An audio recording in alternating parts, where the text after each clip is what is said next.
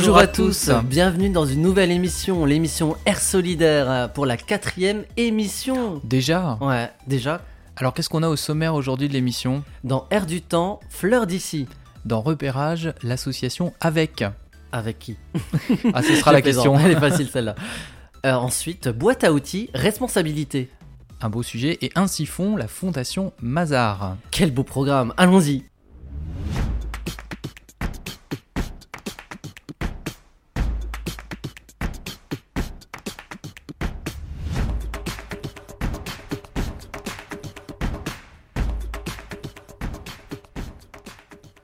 Fleur d'ici, fleur au pluriel. Fleur d'ici est une entreprise solidaire. Jérôme, bah tu vas nous en parler.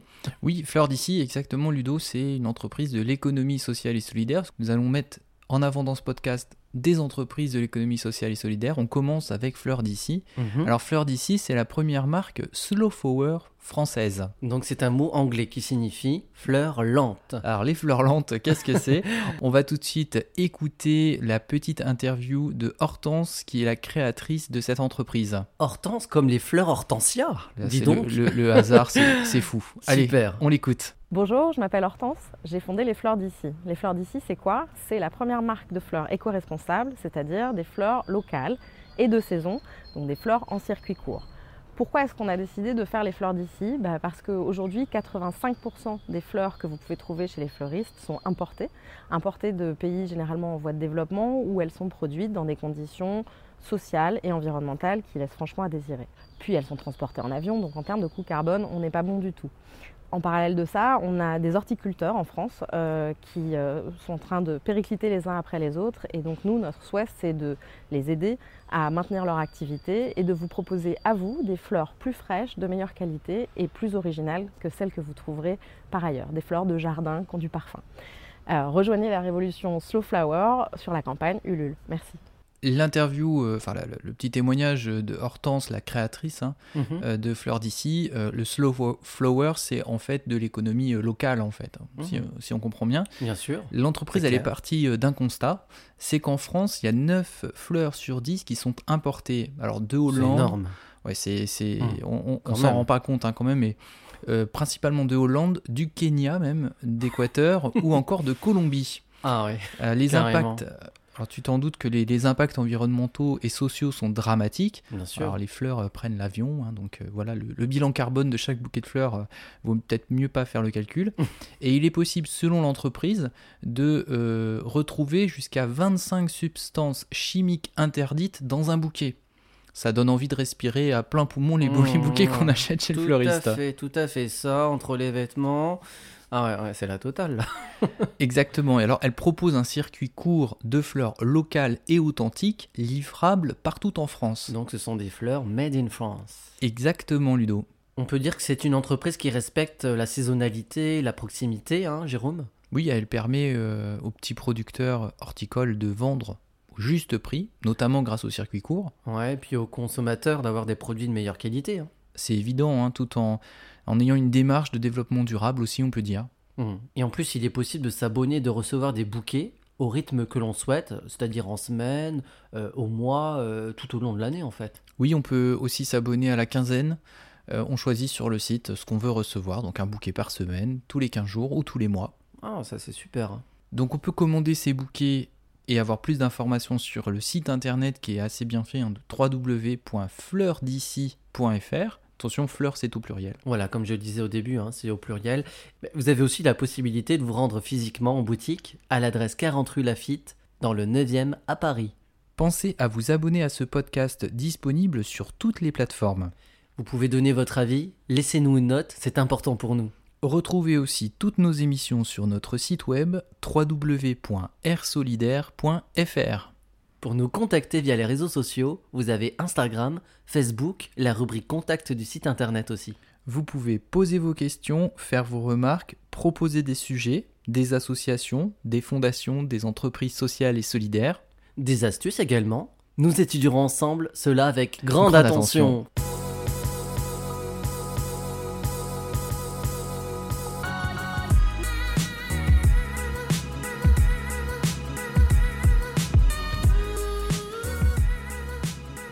Alors aujourd'hui, Ludovic, dans la rubrique repérage, nous découvrons l'association Avec. Mais avec qui? Non, je plaisante. Comme je disais en début, euh, l'émission, c'est vrai qu'elle est facile. Mais avec, ça veut dire quoi? Donc ça veut dire association des vulnérabilités, des énergies et des compétences. Alors, avec, c'est une association qui propose des- une démarche inédite pour la mise en place de projets d'intégration et de maintien dans l'emploi de personnes porteuses d'un handicap, plus particulièrement mental et ou psychique. D'accord.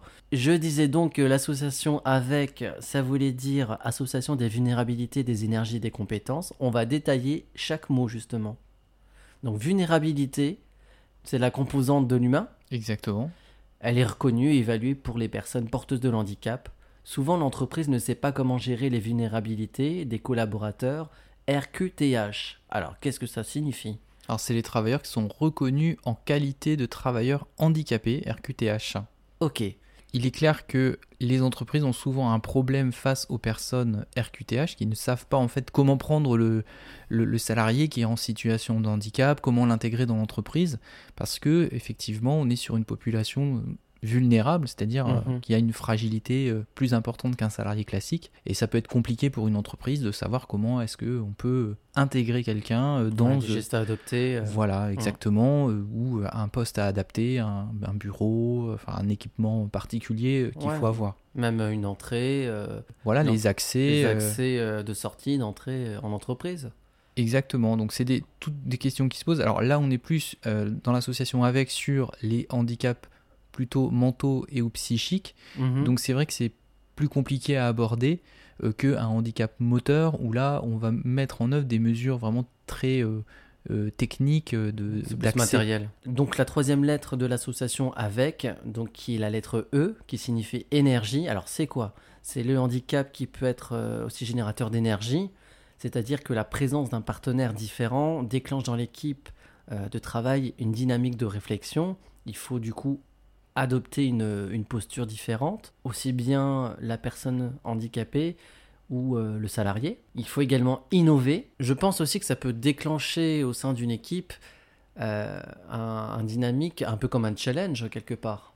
Pour aller plus loin dans ce que tu dis, Ludo, je pense aussi qu'on a souvent tendance à éliminer les personnes différentes dans les collectifs, même au travail, et que les vrai. personnes qui sont euh, handicapées, euh, particulièrement donc mentalement ou psychiquement, on va avoir énormément de difficultés à les, les accepter dans des collectifs. C'est pas dans la nature euh, des entreprises. Pour rejoindre ce que tu dis, Jérôme, euh, il faut, de toute façon, le mot équipe, c'est un peu comme le sport. hein. Euh, On est composé, euh, on a chacun son rôle, entre guillemets, on est tous différents, on a notre personnalité, et il faut qu'on bah, qu'on s'adapte, comme on disait, à chacune des personnalités. Exactement. C'est ça le challenge aussi. Et il faut composer donc avec euh, tous les membres de, de l'équipe. Et on arrive sur la dernière lettre justement de avec qui parle des compétences. Mhm. Ce qui veut dire que la personne qu'on va intégrer, elle aura elle aussi des compétences actuelles, c'est-à-dire qu'elle est capable de faire certaines tâches et elle va aussi se développer pour faire de nouvelles tâches aussi. Donc c'est euh, l'efficacité de l'occupation du poste de travail.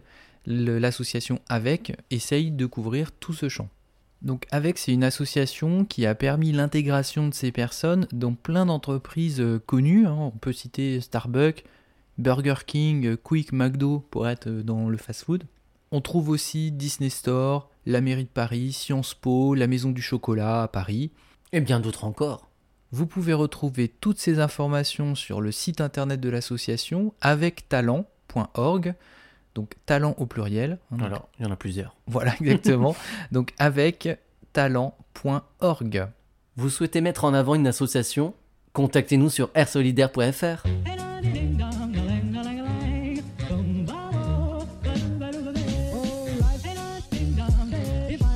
Up and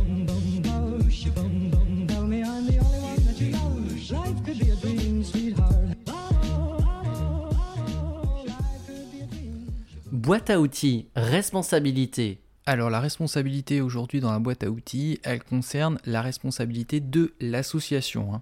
Ouais, exactement. Donc on va vous euh, énumérer les responsabilités d'une association. On va vous faire un peu peur, mais il faut Mm. avoir conscience que Il faut. hein. avoir une association, diriger une association, c'est aussi être responsable civilement pénalement, vous voyez, ça commence à un peu à faire mal, Non, et non, non. financièrement des dommages et des fautes que l'association peut commettre.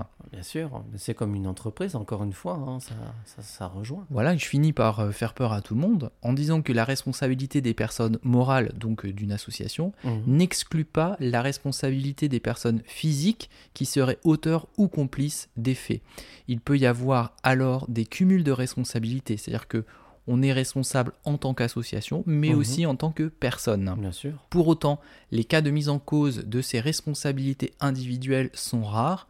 Les dirigeants en qualité de mandataires sont responsables. Jérôme, il y a aussi la responsabilité de l'association envers le bénévole. Le bénévole, effectivement, les tribunaux considèrent que l'association elle a l'obligation d'indemniser le bénévole victime de dommages subis en participant aux activités de l'association. C'est au bénévole de prouver la relation directe de cause à effet. Alors, c'est des termes un peu euh, juridiques hein, qui, qui font un peu peur, mais euh, c'est le bénévole qui doit prouver hein, le- le- le- la relation entre ce qui lui est arrivé et sa participation à l'activité de l'association et le dommage qu'il a subi sauf en cas de force majeure, le fait d'un tiers ou la faute du bénévole. Ça signifie quoi exactement tout ça? Bah, par exemple, si le bénévole euh, fait, euh, je sais pas, euh, tu fais une action à l'externe et puis il se jette sous un train, euh, c'est pas ta responsabilité d'association. Je veux Ah, dire, tu bah peux non. pas, quand tu as des bénévoles, euh, tu peux pas les tenir. tu, voilà, et si le bénévole lui-même commet un acte, Ouais. il se met les doigts dans une prise, par exemple, tout seul, tu peux rien y faire. C'est pas de sûr. ta responsabilité. Enfin, a priori, hein, sauf si, euh, sauf si euh, le- la personne démontre que euh, tu lui as pris la main et que tu lui as mis les doigts dans la prise. Alors, est-ce que tu as un exemple dans le cas où il serait justement responsable? L'association ou le Ouais, bénévole? l'association serait responsable. Bien, Si par exemple j'organise une activité qui est dangereuse, Mhm. euh, par exemple j'organise une randonnée sur les- une voie ferrée, euh, et qu'il y a un TER qui passe et qui écrase tout le monde, oui, je vous prends un drame, hein, qui, voilà, bien oui, moi l'association, je suis responsable. J'organise en tant qu'association un goûter, par exemple, pour des enfants, Mhm. et la nourriture que j'ai fournie euh, est avariée, les Ah enfants ouais, avec tombent tous allergies. malades, Ouais, puis les allergies. hein, les allergies par exemple, enfin Mm, voilà, mm, donc mm. je suis responsable en tant qu'association. Ok, bah c'est plus clair en tout cas. On a parlé de la responsabilité de l'association envers le bénévole, Jérôme. Maintenant, on va parler de la responsabilité du bénévole. Oui, il y a ce qu'on appelle dans le jargon juridique le lien de préposition, c'est-à-dire que l'association a le droit de donner des instructions. Et ça, je pense que c'est assez important, Ludo. Absolument, je pense, euh, je prends tout le temps l'exemple hein, de l'entreprise. Il faut avoir des directives. C'est important euh, d'être dirigé, euh, surtout quand on est débutant. L'association, elle a le droit de donner des instructions, Ludo. Exact. On peut prendre l'exemple justement de notre association Tier Story. Oui, oui, Ça me rappelle la charte d'engagement que l'on fait signer à tous les bénévoles avant une animation. C'est un peu comme un règlement, hein. c'est le règlement intérieur qui explique euh, ce que vous avez le droit de faire ou de pas faire pour éviter euh, bah, de- les débordements. Justement, si vous voulez cadrer Mm. ce que le bénévole a le droit de faire, l'idéal, c'est de lui faire signer une charte d'engagement. C'est plus simple. C'est plus simple, tout est listé, euh, vous oubliez rien. Si on prend l'exemple de Tio Story, un des soucis euh, qu'on avait en tant qu'association, c'est que les enfants ne soient pas pris en photo par les bénévoles et ensuite diffusés sur les réseaux sociaux. Oui, parce que c'est euh, le fait de diffuser des photos d'enfants, euh, c'est punissable par la loi. Donc justement, on parlait du, code pénal euh, à l'instant, la responsabilité pénale, et ça en fait partie. D'ailleurs, quand on parle de diffusion d'enfants, ce n'est pas uniquement d'associations, attention, même vous, hein, si vous nous écoutez, chers auditeurs, que vous publiez des photos de, vos enfants, ils sont en droit hein, de vous attaquer. euh, Quand ils seront grands, voilà. quand ils auront l'âge de le faire. On sait jamais, euh, hein, Faites dans, attention, dans ouais. 18 ans, euh, qu'est-ce que, est-ce qu'on s'entendra toujours avec son enfant ça, ça. c'est... Ouais. Mais bon, c'est un autre sujet d'une autre sûr. émission, d'un autre podcast. hein. Exact. Alors on reste dans la responsabilité pénale. Quels sont les types de délits où les dirigeants sont responsables? L'escroquerie, la publicité mensongère. Il y a aussi le détournement de fonds. Enfin, Il y a plein de réjouissances. hein. L'association en tant que personne morale peut être aussi déclarée pénalement responsable en plus de ses dirigeants. Et le, le dernier point, c'est la responsabilité financière. L'association est la seule responsable, mais le dirigeant peut l'être si triple faute, insuffisance d'actifs, faute de gestion et lien de causalité. Si vous aussi vous avez des astuces, contactez-nous sur airsolidaire.fr.